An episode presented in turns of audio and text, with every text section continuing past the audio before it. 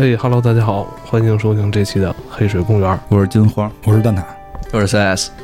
今天蛋挞想跟大家推荐一部小众的电影。这电影他跟我说之前我都不知道，他跟我说完之后，我也没有找到能看的地儿。不不，我不知道什么蛋挞总能找着这种电影要跟大家聊。叫《茉莉的牌局》，对，《茉莉牌局》这个片儿，嗯，可能就是对我们来说比较小众啊，但是这个片儿其实在这个西方的，呃，票房市场里其实是造成了很大影响的，因为这个片儿它是有原型的，而且是真人真事儿，跟我们刚才聊的那个电影还不太一样，它的大部分的情节来自于这个人的一个自传，这个自传叫做这个 Poker Princess，就是扑克公主。这个人他本身就是莫莉，这个人他本身是一个奥运会的运动员，他的他的就是运动项目是滑雪，他是自由滑雪，他的最好成绩在全美能排到前三，因为他排到前三以后就能拿到就是去参加奥运会的这个资格，他本身也是他的人生志愿就是为了冲击奥运会，所以这个电影在一上来的时候就告诉我们说，你们大家认为这个作为一个运动员来说，什么事儿是最苦逼的？其实是得到第四名，因为你没有资格去参加奥运会，你没有资格去晋级参加更好的比赛，站在世界的巅峰。但是他之后又说了一句，因为他滑雪的时候摔伤了，所以说说第四名那帮人 fuck you。对，对，因为他在小时候接受训练的时候是受过非常严重的伤的，他小时候的背部脊柱侧弯能到达六十度以上，大概是六十三度左右。完了，大夫给他做了七个小时的手术，用一些设备去固定他的脊柱，而且大夫跟他明令禁止说你不要再参加滑雪运动了。结果他第二年的时候又去了，又去参加这个运动，到了这个。二十多岁的时候，真的站在了这个赛场上，就是要去奥运的这个赛场上的时候，他的前面有两个选手，然后就跟他去。去跟他去比拼，就排名次在他前面呢，就比他先入场了。然后他在自己最后一滑的时候，因为树上，因为在这个地面上会有一些松枝，这个松枝把他这个滑雪板刮开了，所以导致他又受了很严重的伤，所以导致他此生都没有办法再站在比赛的赛场上。但是这个人他之所以传奇，第一就是因为他带伤上阵，这是第一；第二就是他在没有了这个比赛的身体条件的时候，他又做成了另外一番事业，因为他。从这个赛场上退下来以后，他也没有放弃生活。他没有，因为我看这个片儿的时候就会想起那个潘雅，潘雅就是那个小丑女演的那个罗比演的那个花样女王嘛，就是演花花那个女王。他俩，他俩的身上都有一种桀骜不驯的一种心态。这个女性也是非常的不服命，她不信命，有非常强烈这个自由意志，她一定要在。别的地方也闯出一番事业，于是他想去考法学院，但是在考法学院之前，他想先让自己打工有一些积蓄，再去考这个学院。于是呢，他就在这个。好莱坞一家酒吧里工作，其实是为了给别人卖酒。但是在卖酒的过程中，他的推销手段以及这个卖酒的手法都非常的不错。然后被一个人看上了，就被一个就是在来这儿酒吧喝酒的人看上了，说我这儿有一个牌局，你来加入我。其实是去他的公司去工作。他去他公司以后，他的工作就是联系很多的社会名流。这些社会名流全部都是能叫出名来的人，在这个电影里全部使用都是化名。但是据现在就是已知的，因为。太重要的人他没有提，现在已知的，那个本阿弗莱克，然后那个迪亚普里奥，然后那个托比马奎尔，然后还有那个那个那个，还有谁来着？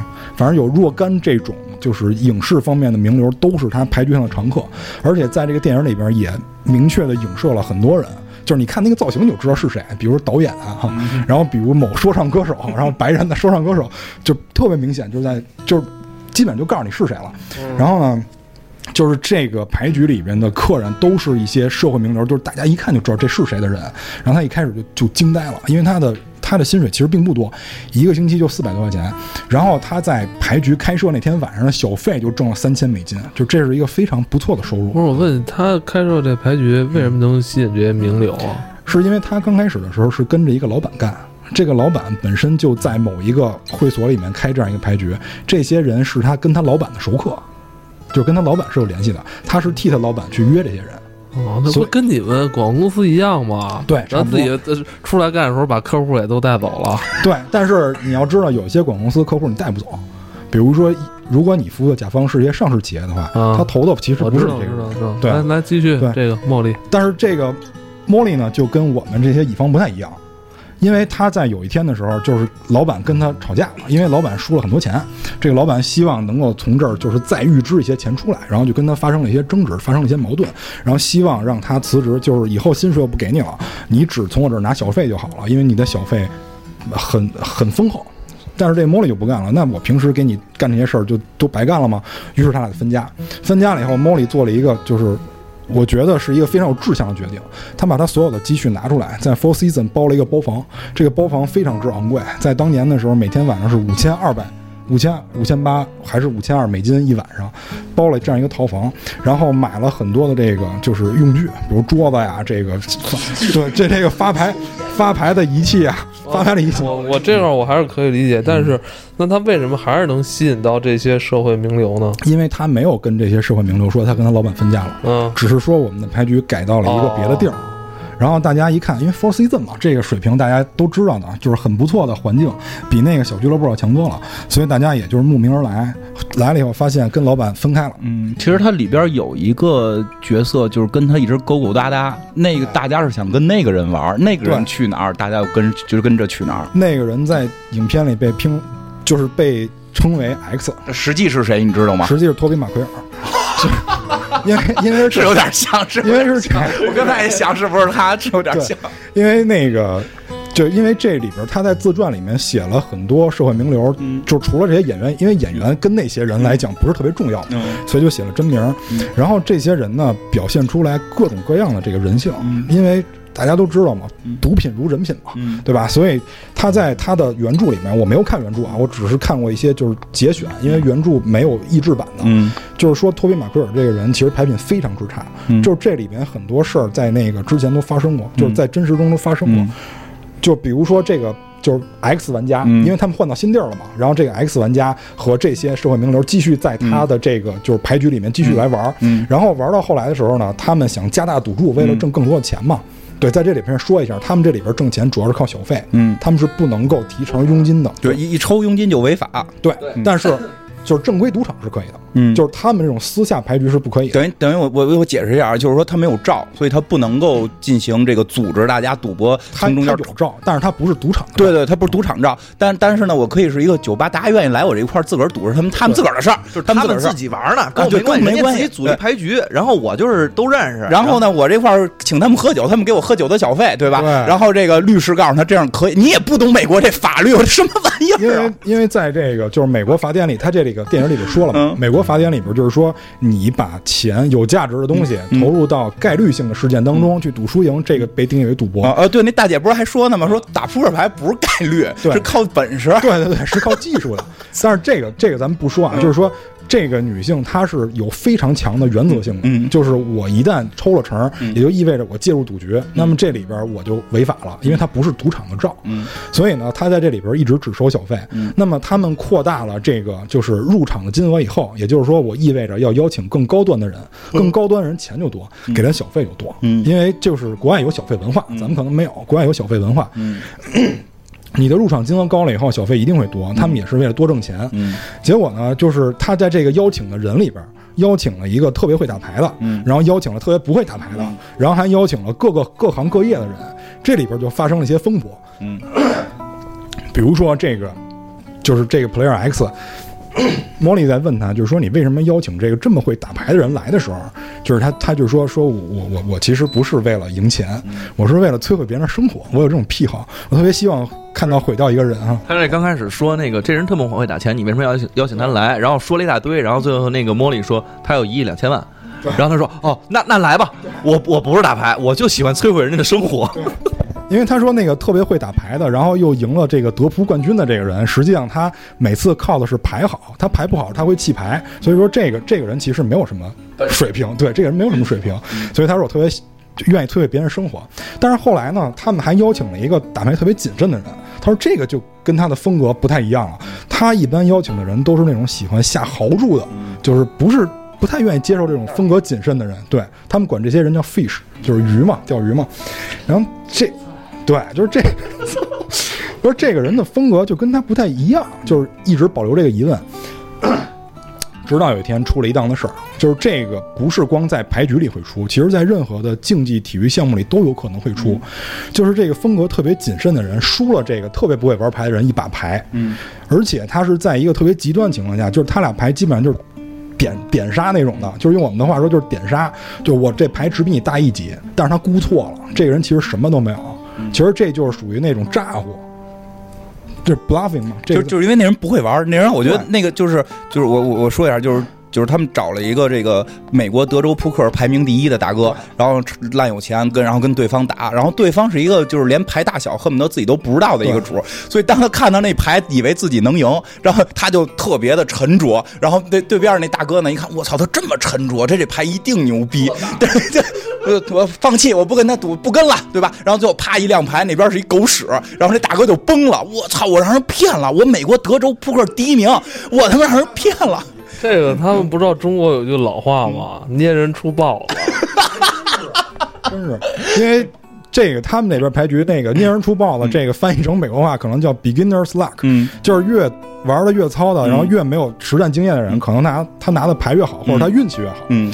但是实际上也是因为不了解，也是因为他估错了这个人，然后导致他崩溃了。嗯。他崩溃的原因不是因为输钱，嗯。实际上是因为周围人的耻笑。对。就是你打牌这么沉稳，嗯，就是你竟然输给这个生瓜蛋了。你是对你输给一个就是来我们这儿你天天输的一个，对。其实他们都不懂，那是一高人，对，那是那是一高人那正经是一高人。他来这儿输钱的核心目的是为了认识周围的人，他让他们买我我在这儿买他的那个机器。我在这儿输十万美金，我这一星期，但是我在外边挣四千万美金太牛逼了！。他在那儿就是中国很多人打麻将也是这么这么谈生意，对对吧？我这个打麻将输你他妈几几千几万的，然后你给我谈一来笔大生意，对吧？结果那大哥是他妈玩庞氏骗局的，对，那大哥玩庞氏骗局，所以他那都是装的。我后来觉得那人都是装的，那是真正的高手。对，所以就是他通过这个牌局里面认识了各种各样的人，然后他也从这各种各样的人当中看到了很多生活的一些阴暗面也好，嗯。还是一些就是值得他学习的精神也好。嗯。总之，这个牌局就一直这么维持的，嗯。就是直到这这件事儿出了以后，嗯。这件事儿出了以后，这个玩家 X 跟他说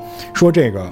因为第二天那个人来还账了他因为崩盘了以后输了很多钱，嗯。在这个100多万，对，在这个牌局里面又借了很多钱，嗯。但是最后这个人来还他的钱，实际上是那个 X 先生帮他还的。嗯嗯。于是他就问他说：“你为什么来帮他还钱？”嗯。他说：“我们俩实际上是有分账关系的，嗯。我实际上是买了他，他的赢的钱要分我一半，但是输的钱我不担责任。嗯。然后莫莉就急了，他说：“你知道你这样属于操纵比赛吗？因为你是参赛者，然后你跟一个人连通好了，其实是你俩可以作弊的。嗯。他说：“我这么干了已经有很长时间了，嗯。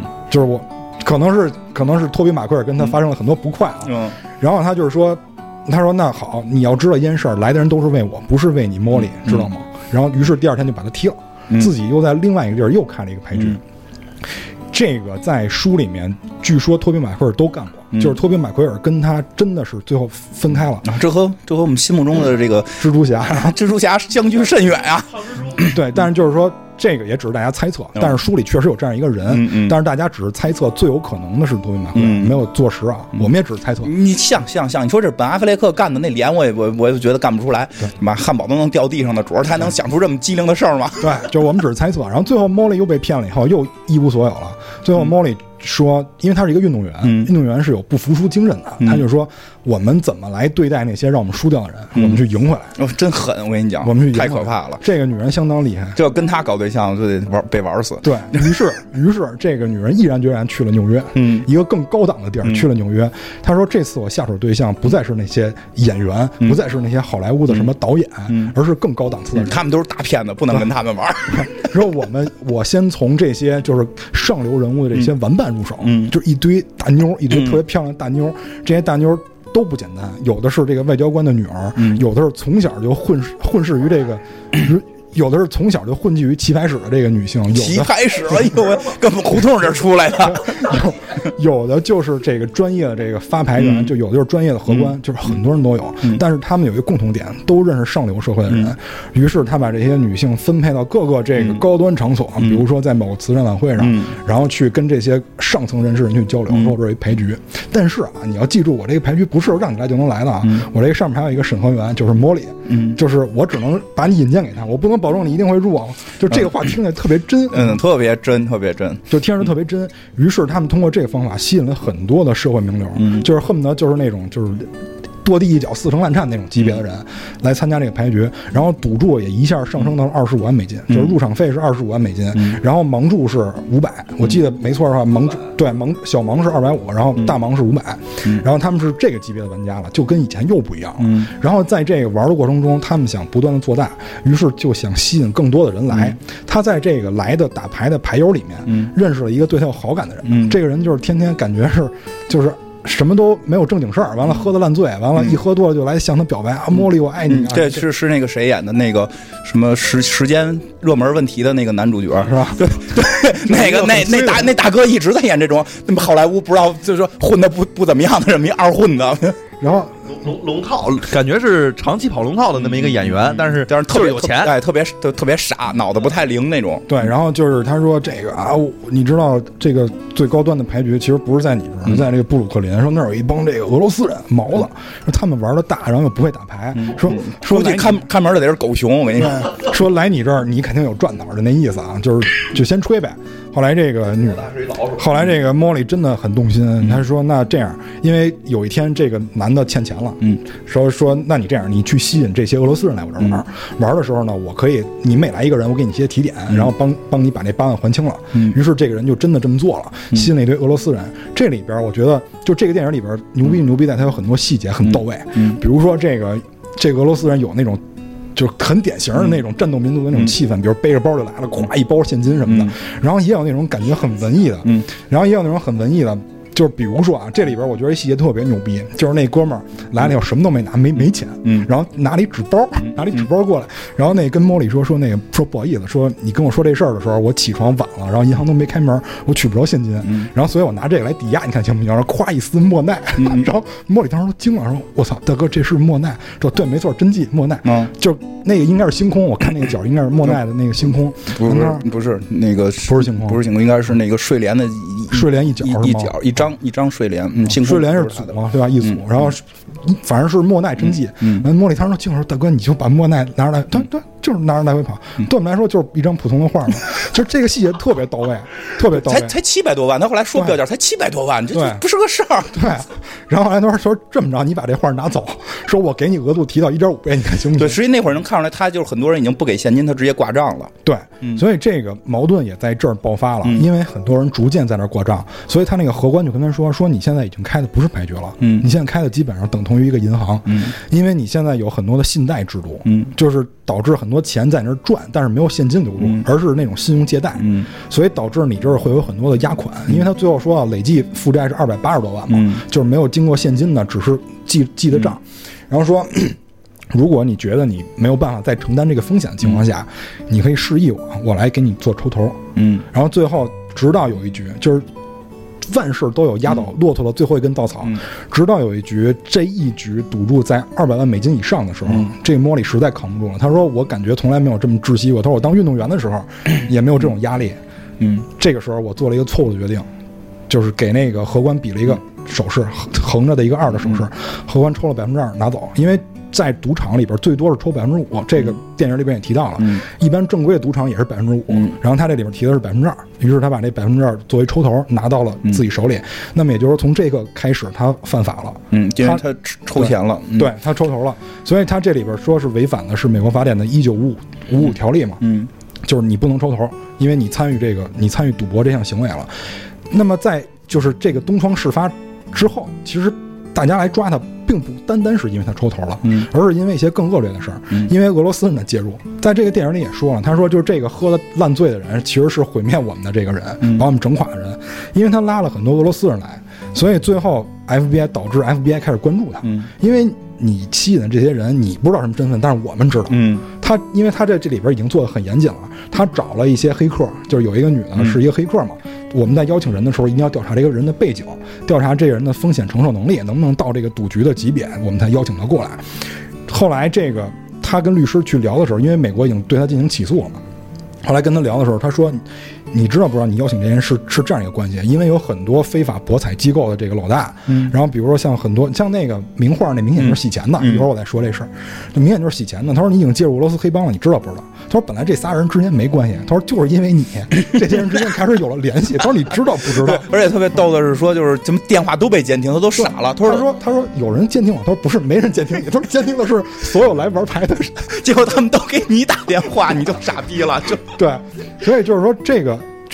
但其实 FBI 关注他，主要是因为这些人来他的赌场去玩儿，他抽头这个跟这些事儿相比，其实都是小事儿。嗯然后这个起诉他是因为涉嫌洗钱，嗯然后就是就是违反这个赌博条例，这些都是正规的这些起诉啊。后来这个就是律师跟他说，说我那我就帮你去打消这个罪过呗，因为之前这个律师还不想接他这活儿，嗯。后来看了他这个自传以后，觉得他这个人很正直，然后就应应该是他女儿，那个律师的女儿比较喜欢他。对。没有，当时还有一件事情，我觉得打动那个律师的是，当时问他说：“你为什么外边有钱，然后你说现在不能给我，你以后能给我？”嗯。他说：“因为这些钱就就是人家欠我的呀。嗯。他说：“那你为什么现在不能拿回来？我不知道他们钱到底怎么回来，嗯，他们到时候是抢还是杀还是掳、嗯。还是掠还是怎么着，嗯我不知道，所以我不能做这。他还是一个美国的淳朴公民，他并不想为了自己要这点钱，然后逼着大家这个去干坏事儿。而且最关键的是，人家律师已经跟他说了，说有没有人找你去买你这个债权，嗯因为债权是可以买卖的嘛。嗯他说我我不能卖给别人，因为我不知道这个钱能不能回来。嗯他还保持着这样一个淳朴的对对对，心灵。对，包括好像还就是他还有一个方法，就是公布所有人的名字，对然后公布给好莱坞的这个各种小报，那就可以了，对吧？他也拒绝。这里边还说了一比较重量级的报纸，就是《纽约时报》。嗯他说，因为有很多报纸，嗯然后来找我买这个材料，嗯很多出版商要求我把这个书里的人名变成真的人名，嗯 对吧？然后能分我各种各样的钱，而且都是大钱，非常多的钱。而且这个法院这边就是不是法院啊，检察院这边也跟您说了，说你要把这个秘密都公布了以后，嗯就把他们这些行为都公布了以后，对你就没罪了。我是可以给你就是减免，对，其实减免其实说白了，他们逮他就是为了想要他这堆证据。对，因为最开始的时候查封他是因为之前那些事儿，嗯然后把他所有钱查封了以后，当时说查封的有四五百万，嗯然后说如果你公布了以后，这个物归原主，还给你利息。然后莫里当时就急了，说哦，合着这个钱当时没收就是为了要我这些东西是吗？对啊然后那人说啊，你刚发现吗？嗯但是莫里说，那我我我就更不不能给他们，对我吧我不能给你们。因为隐私问题。第一是隐私问题，第二就是他说这些人也有家人，对对吧？这些人也有家人，就是可能对于老百姓来说，这些人都是坏人，嗯但是站在茉莉的角度来说，这些人也有家人。嗯我难道要让他们给孩子打电话是在监狱里打吗？就是说我难道要破坏别人的生活吗？我难道要破坏别人的这个家庭吗？嗯他说我不能做这件事儿。所以最后就是这个律师也很不解，说那你到底在干什么？说我我刚开始不愿意当你律师，我现在愿意帮你脱罪，而且现在有有眉目了，你竟然跟我说这些。然后莫里说，我其实是在维护我的名字，但是最后这个 name 翻译变成了名誉，他说我是在维护自己的名誉，嗯。对吧？他说因为名字有各种各种各样，但是莫里就是我一个，嗯。就是我的名誉是无价的，就是这个就这个西方人，我不知道这个脑子怎么长的。反正，但是，但是到最后的时候，到最后的时候，这个检察院在私底下跟他谈话，想跟他交涉这些事儿的时候，就能不能供出来的时候，嗯。这个他先跟他律师在聊的时候，嗯。这个莫莉要要离开嘛，嗯。这个时候莫莉就去这个滑冰场去玩了一圈，嗯。玩的时候还碰上他爸爸了，嗯。因为他爸爸之前就是他的一个助理教练，他有一个教练，他爸爸其实也算他教练之一。然后他爸爸是那种典型的老学究，而且是那种鹰派的老学究，嗯。就是非常严格的对他进行一些训练，嗯。然后导致他受伤或者怎么样。但是最后他爸，但是最后他爸也在跟他说说。我我我是我现在只是一个普通的一个心理医生，只是收费比较高而已。说我来帮你做治疗。于是这个就是莫莉就问了他几个问题嘛，因为当年这个老头儿出过轨，后来他们就分开了。于是莫莉就就就在跟他交流嘛，就是说，他爸爸就跟他说说你之前是怎么怎么样，说你你你你之前这个，哎，当时就前面就不说都忘了，就说最后一个，因为就因为最后一个问题是最关键的，就是莫莉就问他说你为什么不像弟弟对待弟弟那样对待我？因为这个莫莉他两个弟弟非常牛逼啊，他他弟弟已经是奥运冠军了，嗯因为就是他说你为什么不像对待弟弟那样对待我？他说我我也爱你，他说但是我只是你没有感觉到。哎，我觉得这个就很有就是中国家长这种这种感觉是吧？就我也爱你，但只是我这个表达方式可能有问题，但是我也爱你。于是这个茉莉就很不解，就是说怎么这那这那。然后爸爸说其实没事儿，说我理解你，说你看你在这个创业过程中受到那么多挫折，包括还有黑帮敲诈勒索你，还揍过你。说爸爸就知道这事儿以后都想杀了他们。然后于是这妇女就抱头痛哭，而且这时候。而且这时候爸爸其实提了一个，我觉得这个片子的利益中的其中一个，嗯因为这个全片也在贯穿某一个利益，其实跟女权是有点关系的。因为在 Molly 的这个 OS 里面，他不断在强调男人怎么样，我也能做到；男人怎么样，我也能做到。最后他爸爸就把这个逼格给拔上来了，就是说，其实 Molly，你知道你做这些事儿，我相信你不是为了钱，因为最后他完全有很多机会可以挣钱，他没有挣。他说你其实最终为的是你要把持那些把控那些有权利的人。他说因为。你们，他说你之前认为可能这些都是男性才有权利，他在 OS 里面也提到了，说男性有各种各样的权利，男人做事儿不论对错，他只管他自己有没有这个权利，有没有这个能力能办到这件事儿。所以他父亲就说，其实你想的是把控这些有权利的人，他说你做到了，他说也理解你就这就大概就这个意思。然后最后呢，其实就是一个比较团圆的一个结局，就是这个莫莉去法庭上的时候做了跟这个徐峥老师一样的，一样的这个陈述，就是 I'm guilty，就是认 guilty，认罪对，就是我认罪。但是这个法官是非常开通的一个法官，他认为这个莫莉身上是有非常强的闪光点的。他说：“我不知道把莫莉这样的人判判到这个监狱里会给社会带来什么样的好的影响，我觉得没有。所以最后判他罚了二十五万还是二十万，然后最后判他劳就是劳动那个二十二百个小时。对对，然后所以就是最后迎来的实际上是一个大团圆的结局。莫莉并没有就是被关进监狱，嗯，但是那个就是，但是 Molly 欠了二百二十多万，对然后找不着工作，三十五岁，对。但是就是哎呀，也挺惨。但是就是莫莉这个本人啊，莫莉这个本人现在在这个网络上是一个红人，嗯就是他最后发展了自己的社，交到三十五只能奔着网红去了。对，因为他的因为他的这个本身这个人非常具有传奇色彩。然后我再说一下，这个片子跟他这个就是书是有千丝万缕联系的，但不是每一个细节都改编自书，就不是每一个细节都是从书里挪过来的。所以很多人又在说啊，这个怎么跟跟这个书不一样啊？放心，没有人看过书，没有人看过书，你们不用这个担心。有的是人，真的我就看看过这个原原著英我文的就，我就看到好多人就说，是嗯因为这个我我也很纳闷儿，那可能只有一个人看了，剩下大家都是跟那人学的。转载是吗？这个杰西卡这女演员演的嘛，我操，我觉得太性感了，在这戏里边儿。她被评价为说好莱坞最有异域风情的女性演员嘛。真人实际上皮肤偏黑，而且是黑头发、长脸，没那么好看是吧？没有这么好看。我个人感觉没有这么好看，可能哦。可能金花觉得好看，因为我们俩审美不太一样。你比较喜欢女的，不是，我肯定喜欢女的，我我我我也还暂时喜欢女的。就是就是莫莉这个本人，因为这个这个书我我就很意外，因为这个书没有译制版。对啊，就是，但是也不排除有很多英文水平很高的人嗯。去去看这个书，嗯。然后就是在质疑说啊，这跟原著不一样，说其实是让演员的这个演技得到了这个束缚嘛，因为就是莫莉没有，就是真正的莫莉没有电影里表现的这么好，嗯，就是真正的莫莉实际上是在这个最后的过程中做了一些交易的，嗯。他没有做的，你要不然你想托比马奎尔这些人怎么被爆出来的呢，对吧？嗯对对。对，他实际上是做了一些交易的，嗯所以就是说，但是我觉得这个片儿给我们带来的不是说，就是一定要非要还原事实，我觉得这个大家就没有必要再争论。我想问一下，这部片子在哪一部分比较吸引你啊？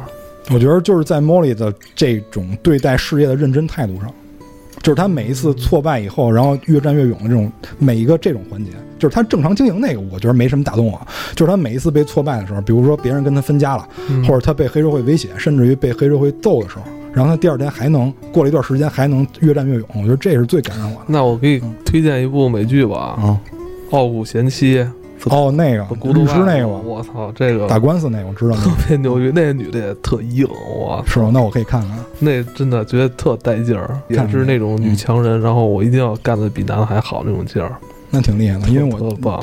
因为我也是那种就比较愿意，不是我 我我也愿意这个让自己在事业上就是做出一些成效来。我个人意愿，个人意愿。哎我觉得，我觉得，我觉得这片儿好好，就是成效结束了，三十五岁就那个欠二百多万当网红吧，就是越因为因为说这片儿里我看的有一个让我觉得有感触，就是当他真正往高处爬的那一段儿，他开始吸毒，他的精神压力崩溃了，就是他精神压力就是已经大到了，就就可能大家不太理解啊，就是说他牌牌桌上那堆人说他们在互相赌钱，但当牌桌钱到了几百万的时候，如果有如果有一个人输了，那个人家里没有这些钱，他要去去还还的，因为大家是跟他去借贷的，最后那些筹码要从他手里去还出来。所以当他每一回牌局看到桌面有几百万的时候，他就觉得自己欠了这么多钱，如果爆了还还不上，他就完蛋套。所以别开了，那就没钱挣啊。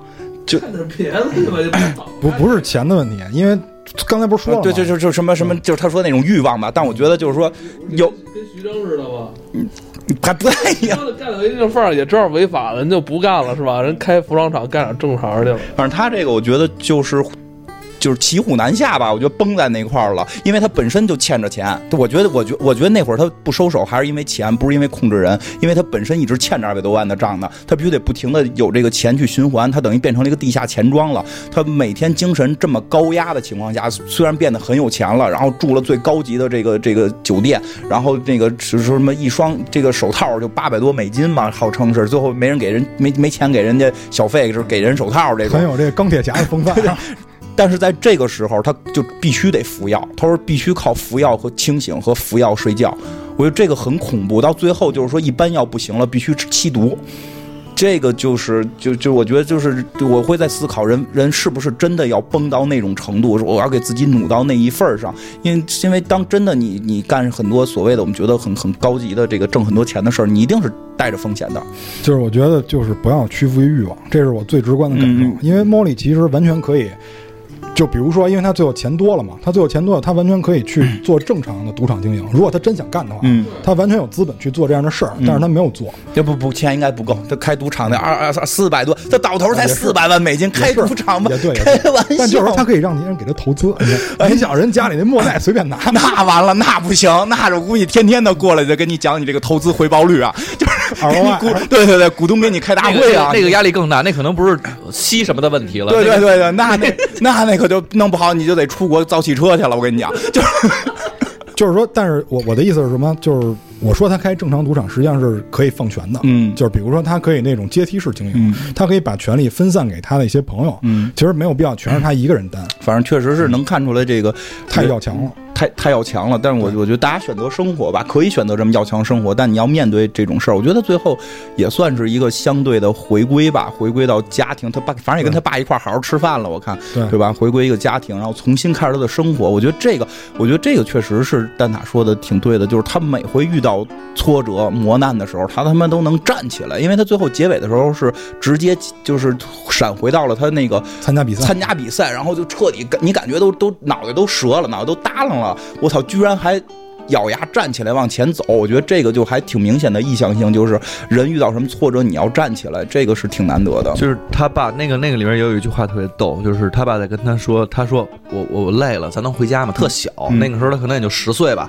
他说我累了能回家吗？然后他爸当时说了一句话，那个你咱俩可以回家，嗯咱们可以一块儿回家，但是你告诉我累了还有一个词怎么表达？嗯，说出他的同义词，嗯，说出他的同义词，他说就是软弱。嗯，那我再来一次，对就是他他的那个精神其实是被他爸的这种心理，对我觉得辅导和这这暗示一直在往对对对，前推动的。我对对，我觉得是这样，就是人人人人被打倒还要站起来，被打倒还站，但不要不要违法，违法你违法你得认罪，真真的是这样，而且就是不要赌博，不要 对对，这片儿是一个非常好的这个反赌博电影。对，因为他中间会看到，实际上是是就其实他还不是一个明显的去讲出千问题的问题，对就是就是人性本身就会出，就是你赌博没有赢的，就这个这点真是赌博没有九赌，无胜家嘛，就赌博没有赢的，因为因为也说到前一段看世界杯各种的赌这个赌球，对，赌球，其实我跟你我真的就是，我觉得就是说什么这个赌球都这个球都被操纵都是假的呀。确实，这个这个这个有些球是假的，这联赛对吧？这个这个尤文图斯也是出过事儿的，也是降过级的，对吧？我跟你说，就是我们那同事，就是当时有一场比利时是四比四比二还是四比几反胜日本的那场，那是是踢日本吧，好像是。嗯嗯他告诉我假的，你看那个球，那脚球我就知道就能进。然后说那个就是那个托尼托马呃托尼克罗斯在那个德国那场球假的，那场球我买的谁谁谁，我告诉你那脚球就是最后操纵，他必须得能进，那边一电话就给踢进了。我说这这这这现在事儿如果要都这么黑暗，那这世界杯也没得看，。了那你看，你看预测还是得看咱们的，不是对吧？比利时、法国我们预测对呀的，对呀 对吧？对吧？今儿得请得请 CS 吃饭，法国冠军 他预测的，对吧？我预测比利时得第三，对吧？但问题是你买华帝了吗？你没买华帝，你这这最大的赌局是吧？对吧？没那，我他妈不是到到八强时，我他妈真想买华帝了。我这玩意儿说我能来得及来不及呢？我操！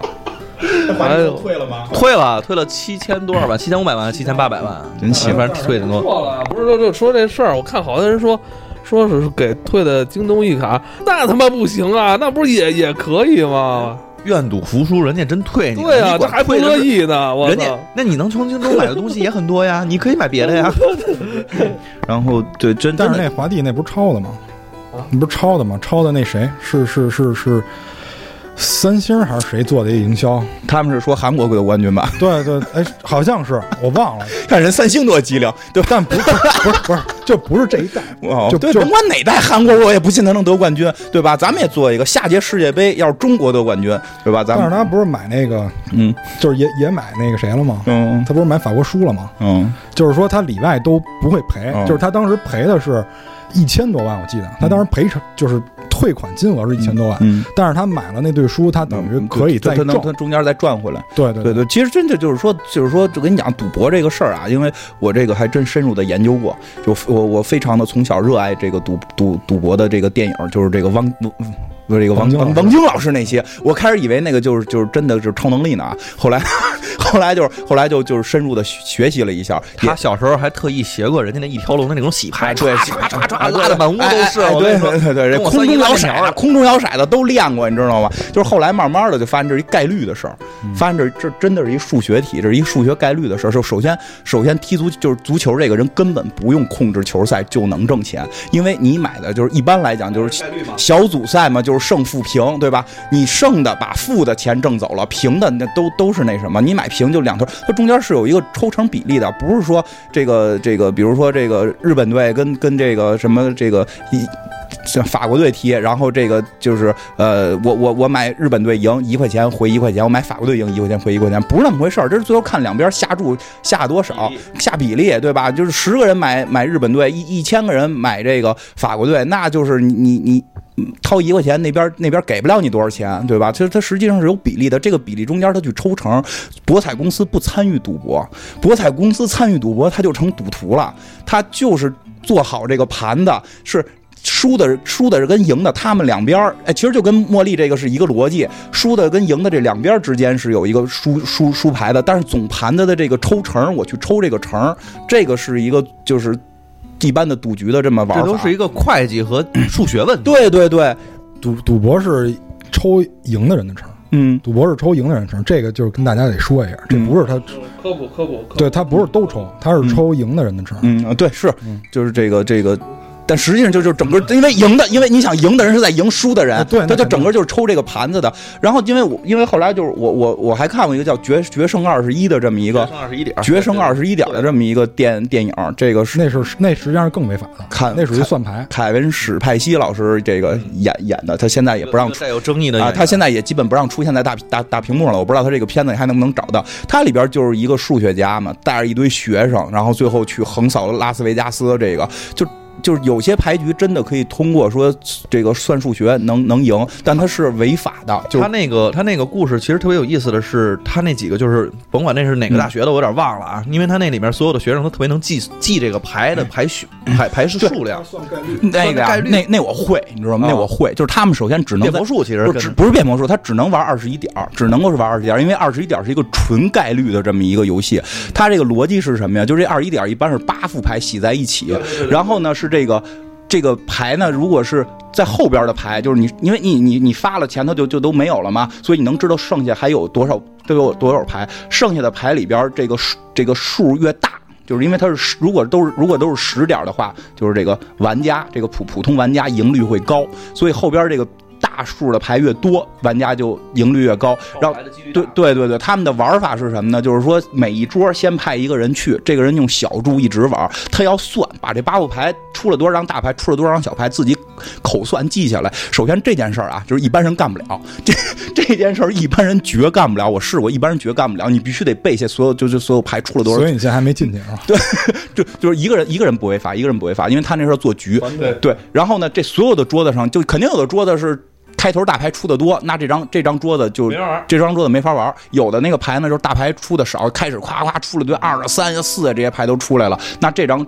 赢率概率就高，这个时候他暗示另一个闲散的这个队友，他进入这张这张桌子，然后这个人下大注在这张桌子上玩，因为这张桌子上的赢率就已经变高了。然后那个整个二十一点就是我抓了哪几张牌，然后对方是哪几张牌，是有一个特别大的表，然后这个完全按照这个表的这个规律去做，是这个概率赢率最高的方法。然后呢，就是这这这这这以前我还背过，当然现在也记不太住了。然后但是反正一般就是说对方是超过什么十六点儿，或者你这边是一个什么点儿，你就会跟住，或者说要不然你就停手，或者是在什么情况下你能分牌，它是有一个详细的一个算法的，所以不用走脑子，就投了一个人背，投了一个人，投了一个人就是背你出了多少牌。但我问一下，那样多累啊！这东西不就是一游戏吗？就是玩儿嘛。我觉得这个，我觉得这个，我觉得你们所谓什么赌博、赌场这些东西，我觉得啊，如果今儿我进去了，我就带比如两千块钱、五百块钱，别管多少钱，那我就没想说再能给我翻什么本儿。我觉得我就是去玩儿去，因为你你玩点什么，你不得花钱吗？你玩电脑游戏，你不得花钱吗？你你出去买个模型、买个手办、买个碟，买不都得花钱吗？我觉得有时候你就是这个心态，你就别老想着我要用这还发家致富，别他妈想这，你就玩去了，享受享受那种快感，烧海啊，跟赌神那样。但是大部分人没有。大部分人没有你这个心态，进去了就想挣钱，输了就一般是这样，就是你赢了，你只要赢钱，你觉得自己是天才。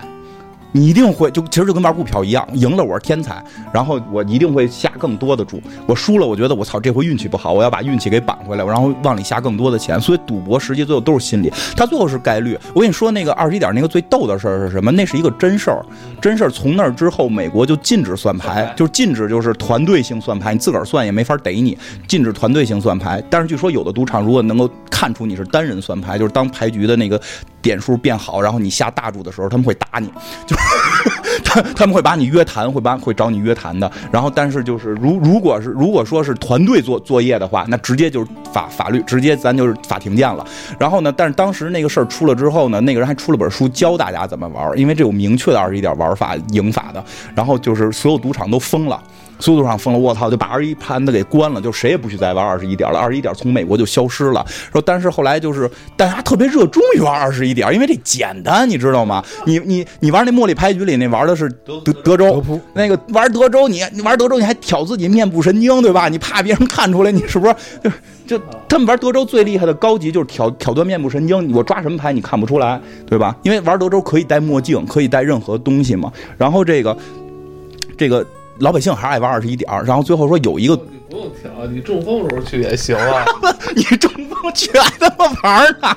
操，你也挺有瘾啊！行啊，中风玩行可以，这可以啊，好办法是一好办法。然后呢，就是就是有一个赌场就同开了二十一点儿就是他实在经营不下去了，要不然开这试试吧。我操，大家都知道 这开二十一点了，所有人拿着这本书去了，那输的贵。输的血本无归，你知道吗？因为那不是正常人类脑子能算的，那个他妈就是就是那个当当年用这个方法赢的是他们一帮那个就是美国常青藤常青藤大学的硕士数学硕士研究生，人家就不玩，人就拿这个告诉你我我能玩，人不玩这个出去研究别的也他妈厉害着呢。就您这个对吧？小学数学可能九九九九表还得拿计算器玩，您。你赢不了，所以就是我跟你说，我看到这儿的时候，我就特别有感触，就是很多方法吧，就比如说你你发现了一个行业的一些门道，然后很多人说你搂着别说，我说没事儿说，因为一般人学不会。一般人连我跟你说，连想学的人都很少。对对，就更别提学会。太逗了，那个那事儿我觉得特别特别逗，真的。不过你说这个，就是大家赌博愿意选简单的，实际上就是你看，我就得愣绕过来啊。嗯，就是因为之前那我我跟你们说说，我说讲一些就是跟赌博相关的一些常识，完 CS CS 就是特别不解。我说其实跟你想的不太一样。我说你们要知道一下，就是赌博前身实际上是占卜。嗯，因为。就是据记载，就是《说文解字》之前我们说过这个《说文解字》，就是许慎写的嘛。就是说，其实，在夏朝的时候就已经有人在做赌局了。嗯，就这是明文记载的。那个人叫曹晨还是叫曹什么我忘了。就是他已经在那儿做，就是原文叫做博，就是做博就是赌博的博，就是他已经在经营一些赌局。那会儿就已经开始有了，而且现在就是据考古记载，就是在发现了四千八百年前的骰子。四千八百年前，他们可能是玩《龙与地下城》。我以为发现四什么四四千多少年前，一帮人在那个赌赌局上，最后那个死死的那个什么尸骸，几个就是四个人围一个桌子。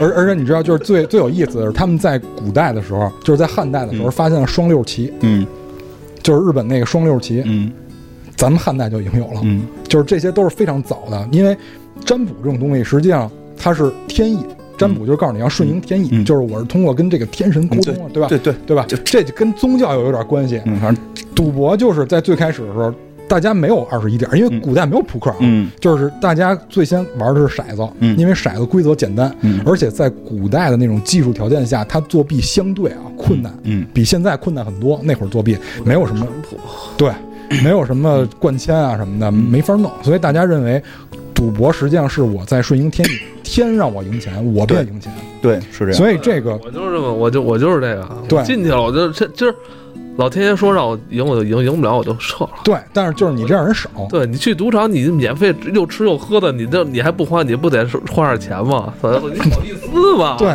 但是就是我之前没没不算研究吧，我就是琢磨我赌场实际上有很多明确的标志的，比如说为什么一定是红地毯，嗯，为什么窗帘一定不能拉开，嗯赌场的氧气浓度是有规定的。嗯就是很多人可能不知道，赌场的氧气浓度是一个固定的数值，它会通过人为就是控制这个浓度，就是这个浓度一定要保持到这个浓度，并且赌场免费赠送的饮料里面一定会有酒精，嗯，这些都是为什么？这全都是有讲究的。奶茶、咖啡，没没有免费的基本都是含酒精。对，那些免费的很多都是鸡尾酒，它都是含酒精的，啊，所以就是这些都是有助于你去下重注的。包括在电影里边，莫莉也对，因为你跟别人不一样嘛，就是那些人占多数，你这样人占少数嘛。嗯大部分人是因为被欲望所驱动了，所以就是。所以你看，赌博这这项这项活动就是延续这么多年。第一是因为符合人性，就是大家认为这事儿相对公平；嗯然后第二就是想获得意外之财，人不得外财不富嘛。嗯所以大家想得到意外之财，去选择赌博这项活动，嗯，但是千万别当买卖干。我觉得赌博吧，就是还是这个让很多这个有不劳而获这种错误思想的人找，好像找到了一个捷径。对但大家呢，就是怎么讲呢？这个赌赌场啊、赌局啊，就是利用你这个思想，然后然后骗你钱，没天上没有掉馅儿饼的。刚才你们说了很多，就是跟赌场相关的。嗯其实赌博并不局限于在赌场里的一些东西，嗯就是赌博越说越可怕啊！就是这样，就是那些肯定是违法的，咱们咱们不能那么去算。嗯就是我们日常中，因为赌博是项娱乐活动，我们日常中也可以去玩一些，可也可以去玩一些，比如。比如我们以前在宿舍里打麻将就赢冰棍儿的嘛，嗯这你怎么算赌博啊？啊啊，是吧对对，这这不算。但是最关冰棍儿可以，对，但是最关键梦龙就算了啊！别别说最后你们这呃就二十根梦龙，这个我觉得也过了。我跟你说，那你们这个不行。我们以前在宿舍玩五幺二的，我一晚上能输三十三块钱，最多一次。那可以，那也可以。我为什么后来我那个长大之后不参与什么什么什么彩票都都不参与，就因为上学的时候输怕了。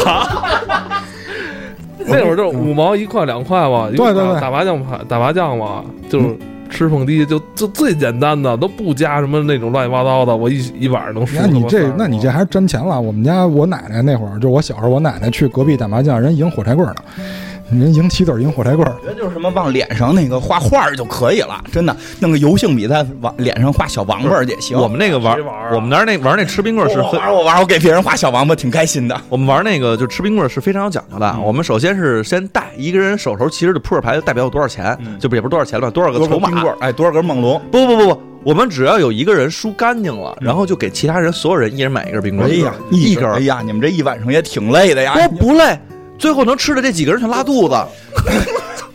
冬天吃，一晚一下午吃四五根儿。你们这个好像是赢的人比较遭罪啊。对，就是是这事儿是这样，就是说这个是我们把这个我们是给自己一种警示，就告诉赌博不好。对，不要赌博，我真的就是拒绝黄赌毒，真的不要赌博。对不要赌博，我我觉得，我说实说实话，就人的意志力是有限的，就不要挑战人性。不。要不要挑战人性。真的，我见了太多，就是参与赌博之后，就就开始说一块两块，后来就越来越多，最后玩进去的，然后在这个过程中还出千，然后剁手这种，这这这，你说这特别像港片儿，这个就是赌神谢贤，就你们家平安里这边玩那个扎金花的，就是有。我们同学跟我们说过，平安里这边原来这边全是这个什么棋牌室。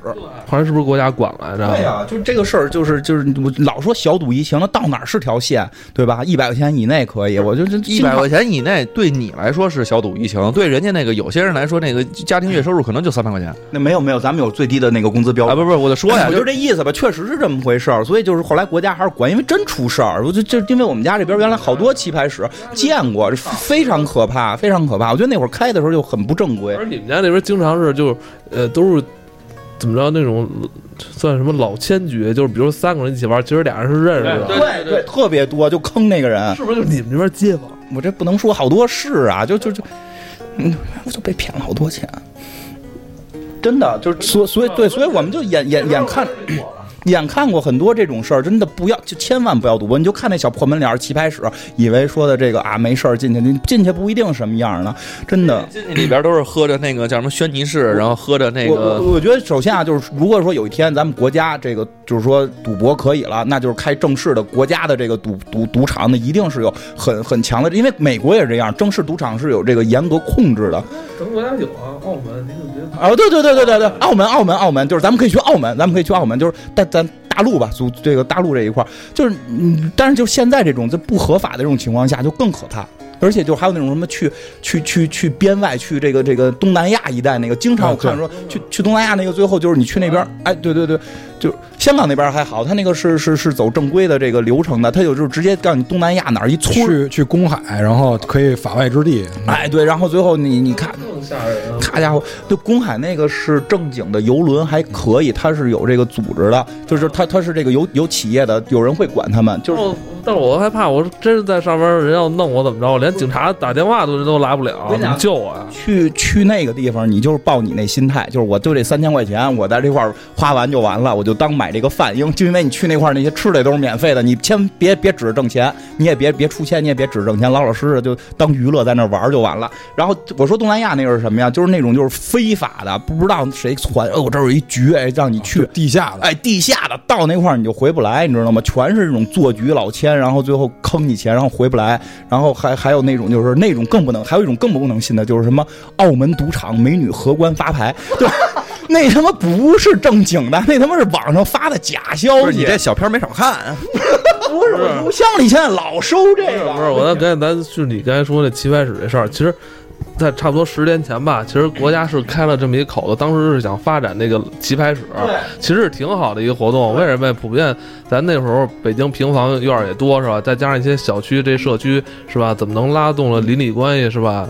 人民群众爱打牌是吧？设立，因为那时候我们家小区也有那种棋牌室。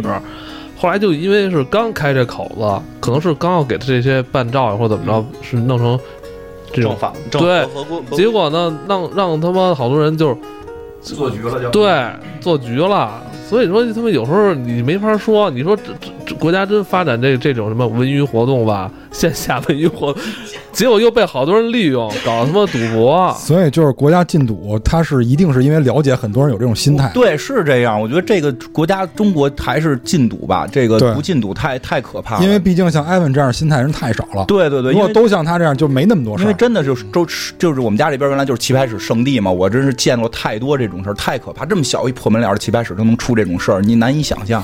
而且这个就是赌博，像咱们刚才说这种赌这些东西啊，这些都是比较明显的这些赌博。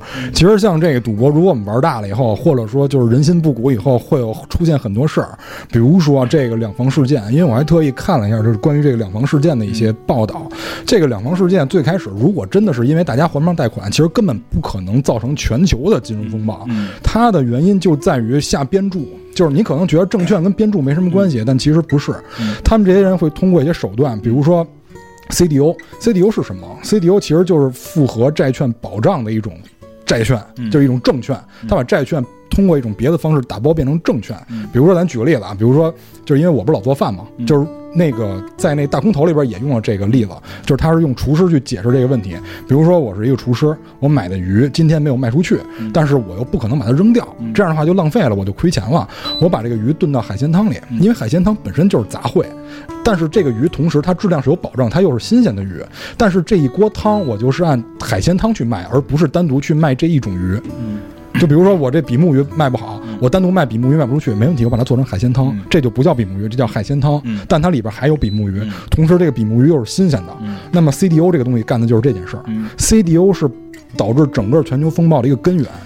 这是第一个环节，最关键的是第二个环节嗯。最后出了一种产品叫做复合式 CDO，嗯这个就要命了嗯。这就相当于什么呢？比如说，呃，比如说咱们那天就是猜谁赢啊，咱举个例子，比如猜谁赢，比如说这个他猜的法国，你猜的这个这个比利时，然后比如说最后如果法国赢了啊，就如果最后法国赢了的情况下，那他不就赢钱了吗？但是我没有我没有直接猜谁赢，但是我猜 CS 赢，嗯。我我不猜球队谁赢，我就猜你跟 CS 之间 CS 赢，那么这就叫下边注，这就叫复合 CDO，就是大家赌这个证券能挣钱，嗯那么就开始用赌博的形式去下边注，然后我后边有一个人来赌我赢，对吧？那么这个就是无限的复合 CDO，然后最后导致国家之间，比如如果有人当时买了美国的一些证券，嗯。或者买了美国的一些国债，那么美国亏，他一他就一样跟着亏，所以就导致其实最后只是几百万、几千万的这些债务问题，最后导致出来整个全球风暴，就是它通通过几百万、几千万撬动了整个全球多少亿的市场。对，你说这个就是小赌啊，是在这个棋牌室里；大赌啊，就是华尔街。对，所以就我一想这都呕心沥血。大大赌大对大赌就是华尔街了，他们发明了很多。因为我记得那会儿那会儿巴菲特，国庸民，对对对又国庸民。就那会儿是巴菲特还是谁忘了，就是那个老的那帮债券说，说他们现在华尔街这帮小孩子发明这玩意儿，我都看他们不懂，他们他妈怎么挣钱呀？因为过去巴菲特那个叫投资，然后现在人叫投机。啊，对对对，因为巴菲特那会儿他就说我一年的收益率是百分之多少嘛，其实你按他的年龄乘以他那收益率，嗯。他确实那钱就是那么出来的，所以他巴菲特投的活得长他。对，巴菲特投的他其实是公司，嗯。他其实投的并不是某个单一的债券，嗯。他投的债券背后的这个或者证券背后的这个公司，嗯，他是靠这个投资跟投机还是有很大区别的。对啊，所以就是如果我们在就是有真凭实据的情况下，你可以。当然不是内幕消息啊，指的就是你通过一些技术手段，你能看出来的情况下，你可以去理性的去投资，但是千万别投机。对，就听完我们这节目，就是第一别赌博，第二别投机。对，就是就是千万不要干这种事儿，因为你看投机最后的结果，这就是一个变相的蝴蝶效应。美国这么小一个市场，因为当时这个不是光一个赌博的问题，因为当时有很多机构都牵扯到其中，包括评评级机构。当时两房事件爆发，有很多评级机构直接就取消资格了，因为他把那些所谓的。杂烩汤，比如说这个比目鱼可能评评级只能到二 B 或者三 B，但实际上它进入了这海鲜汤以后，它实际上就可以评级为二 A 或者三 A，它的保障率可能是九十二或者九十三，他就把它打包以后变成一个好的证券卖给大家。就是他既参与了这个赌场，他他既参与了赌博环节，同时他作弊，嗯，同时他还对，我就既做裁判又做这个运动员的感觉是吧？同时他还他还就是因为同意打包这种东西，因为他是给这个打包的产品评级的嘛，他等于还助长了这种就是投机人的这种东西，投机投机人这种行为，而且最关键的。最关键，这里边儿最脏的一个企业就是他妈高盛，高盛他妈自己买自己亏，多了不起的一个企业对！，就是特别有自信，对，因因为是这样，因为大空头就是在出事之前，因为在哎，咱们能买自己亏吗？现在咱们要不然弄一个弄一个那个什么啊不能不能不能，因为你身份证号不对，告诉他们一边边边赌边赌的都有自己。因为是这样，因为当时，因为当时在两房事件爆发之前，有的人是能看出来的，嗯就是当时这个叫过度反应，因为我之前也提过这个词，就过度反应，嗯也有一个就是在在那个片子里提到了，叫 hot hand。嗯 Fallacy 就是嗯那个叫热手效应，嗯就热手效应是打篮球里边的那个名词嘛，也叫热手谬论，就是大家老老进球的时候，大家一定会认为下一个球还进，嗯所以大家就认为没有人不可能不还房贷，房贷这东西怎么可能没有人还呢？一定会还。于是大家对这个房贷产品全部看涨，所所有的房贷基金全部看涨，所以导致了这种有过度反应。嗯就是大家在经济增长的时候一定会过度反应，就是花自己未来会挣到的钱，而不是现在有的钱。对，所以去助长这些产品的生长，这个就是这就属于赌博玩的比较大的。我我真真是这样，我觉得呀，就是 像你刚才说的这个这个巴菲特他那个叫投资，后来对也就都都叫投机了，对吧？对那个人是投企业，我觉得现在这个中国股市吧，反正也不太像是这个投企业哈。是对吧？所以就是我觉得大家也都是慎重，对吧？股市有风险，这对没错个入市需谨慎。然后再有一个，我真的是得说，因为就是家里边就就是这种就赌博的人呢，也也是见过这个，因为赌博出事儿的。然后呢，也是也是见过这个这个投资出事儿的，对吧？这这真的是非常大的钱折在里边儿。我就归根到底就是一件事儿，就是啊，觉得天上能掉馅饼，大家不要相信天上能掉馅饼，真的。这个靠自己勤劳努力去去去挣钱，你只要想让天上掉馅饼，你一定得完蛋，真的。我妈呀，就是就是说一辈子不上当，虽然她也没挣着什么钱，她就老。对 对对对，有点有点你这意思，我这意思。哎，我妈就就给我讲一故事，我觉得就就就在这儿给大家讲一下，大家记住了。哎，什么呀？就是说这个阿凡提啊，这 阿阿凡达阿凡提？阿凡提，阿凡提跟八爷老爷的故事，我妈就老给我讲这个，说你把这个事儿想明白了啊，你一辈子不上当。就是有一天啊，这八这阿凡提去八爷老爷家借这个锅。哎，这故事讲完了，你都不知道阿凡提好人坏人。我跟你说吧，对不不，我一直知道他好人坏人 啊。你知道他好人坏人吗？对他跟孙悟空是一样的，哎，是吗？我就反正这个阿凡提借了一大锅，说家里边做饭，过两天呢就回来给这个还锅来了。大锅还了，还了一小锅。然后这八爷老就问他：“你为什么还小锅呀？”说：“锅生的。”大锅生了一小锅，都是您家的，还你。哎呦，八爷老一听高兴啊！哎呀，这个赶紧这大锅你再借几天吧，那再下点小的给我拿回来。这锅跟我们家也不生，对不对？过了几天呢，阿凡提哭着来了，怎么大锅死了？就是大锅锅怎么能死？锅能生孩子，锅凭不能死啊？大锅死了还不上了，对吧？就就一一个道理，你别觉得开头我弄一小锅是便宜，你全他妈都是诈，真的。怎么着？我是八爷老爷之后就再不借他了，我拿俩锅够了。哎，你这心态永远赢，真的，我不我不跟你斗，你这心态甭管是进赌场进股市，绝对赢，真的。但就是好多人他没有止盈的这种欲望，对，止盈什么？大家都有那止损的说法啊，就就是就尤其是股市，以前我也炒炒过一一段，不过那不叫炒，我那是真是买了一个，就是这个特别牛逼的一个一个一个企业，我觉得它一一辈子都不会倒，叫中国银行。然后那个就是股票，我买的是那个，我觉得它永我我觉得永远不会倒，我觉得就搁搁着，我准备一直搁到我们家孩子这个这个上上大学用的。就是后后后来我媳妇儿觉得那个长得不过瘾，买了个中国铝业，反正就有点不行了，就是。但但就说这事儿啊，其实真的就是人性特别简单，就是你开头赢的时候，你真觉觉得自己特别棒。等你说的第一次赢了百分之三十，就在股票里边涨了百分之三十，哎呦，觉得自己是天才。我一直在克制，因为我一直用郭的故事来教导自己。然后就包括当当年啊，当年我媳妇儿就就开始不理智了，觉得自己很棒，然后又开始投了一些别的，都挣钱了之后。就会开始挪钱去往更大上边投，然后我没有我没有制止住他，还好没有投非常多，因为他也是一个比较谨慎的人。但是慢慢会发现就会被套住了，就真的问题就在这儿，就是你开始赢钱你撤，只就是你赢了撤这件事儿超级难，所以干脆就别进。我我爸我我父亲就是嘛，就是看着我这个能涨这么多什么的，就是给了给了一些钱，觉得就是回馈，就就挣。我就还是那句话，靠勤劳。咱们就是普通老百姓，咱们不是什么天才。因为原先我有一个头，就是好我特别多年前我卖地毯的时候的一个头。对对对，他的这个这个他法国英国留学学金融这个股市的这么一个硕士大哥，后来就教导我说，就是说呀，就我们学了这么多，得出一个结论。就只有那一个天才能够赢钱，而且他赢了，马上这个公式就就就结束了，因为他这个公式算完了之后能赢之后，这个公式就被就就被大家知道了，然后就会影响整个市场，就不能赢了。全世界可能只有那么一两次，不是说谁，就是说有有人真的会算出来，有人真的会算出来，但只要算出来，你用了这个方法进入市场，这个公式马上就就就。就不复存在了，这个公式马上就不符合这个市场了，因为你的公式导致了市场的变化。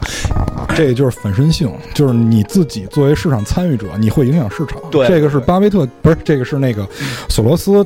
在那个金融炼金术里边提出过，因为别人在更多的人用这个公式的时候，市场环境就变，就对，就变了。所以他就是跟就是说，就是你你你不要企图在这个上边说的你是一个天才，赢特别多钱，你就你你一定不是。咱们这些普通的老百姓就靠勤劳的工作吧，对吧？我跟你说，如果您真有点闲钱，嗯。您去买个保险，对对对对，是吧？养好身体，养好身体，买个保险，买个对，养好身体，买个商业险，把这个家里，把自己啊跟家人的这个医疗保障都算进去，是吧？人现在得一个这病，是吧？咱咱吃那药也不便宜呢，是吧？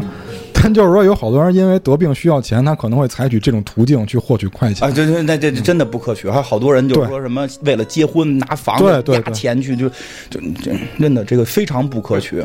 我们能看到的所有宣传的东西，就包括其实刚才我们上一上一期讲那个药的那件事情也是，那给你宣传的全都是个体案例，个体谁谁谁赢了，我靠，你看他炒股赢了三十万，赢了多少钱？那你这个赶还不赶紧进去？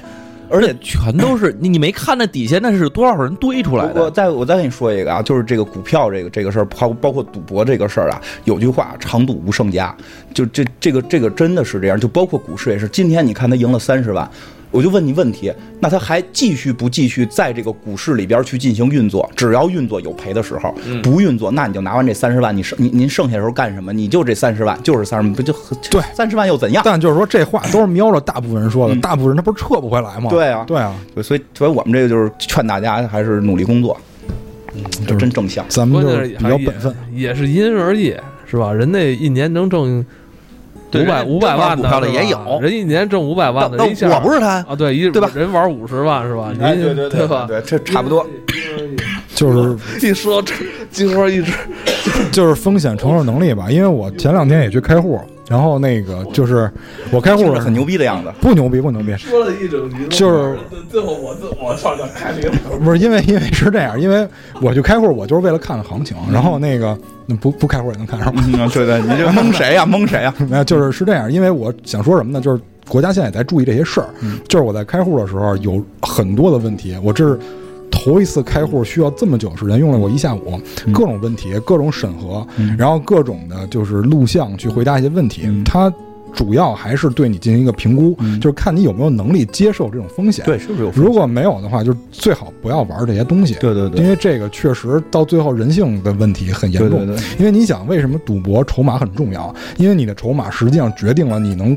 你能去压对手多少？对比如说在大家筹码都一样的情况下，你赢他钱了，你下边就可以拍重注，因为他没有钱能压过你的时候，嗯你就很吃亏。嗯，所以就是你的风险承受能力很重要，对非常非常重要。或者说真是想买股票呢，我也就建议。大家买些这个中国银行啊，哎对吧？这种永远不会出事儿，你就就就让它慢慢涨呗，你不要指望着说仨月什么翻倍，你别就奔十年，哎对对吧？真正说这个股票这个挣钱的这帮真真正之后十年都没回来，肯定不行，十年怎么行？我们那个 以前二十年以前以前某公司第二年就得翻倍，好吗？嗯利润我的天哪，这太可怕了！真的真的就是就是往往长线做个长远的投资，也可以说进股市，别指着仨月什么翻一倍这种，那就就哎，对，但是我突然想到一问题，嗯他跟我说的是我们明年利润要翻一倍，但是好像我的工资没有翻，嗯，但是好像没有承诺我工资也翻倍。对对，真真的是这样，没不不会承诺你工资翻倍的，所以自个儿干吧，就就只只能这样，嗯只能这样，反正就是拒绝赌博吧。这拒拒绝拒绝黄赌毒，然后入市需需谨慎。来唱一下，拒绝黄赌毒。啦啦啦啦啦啦啦啦啦啦啦啦。咱们最后拿这歌结尾是吧？挺好挺好，北京孩子都会唱，真的拒绝黄拒绝赌拒绝黄赌毒。够了。嗯不是，我就看见最近一条新闻，嗯，说现在那个横店那个特别惨淡，说是人他妈崔永元的惹的祸。那他这可以看看霍尔果斯的公司现在关了多少？那霍尔果斯那个是怎么回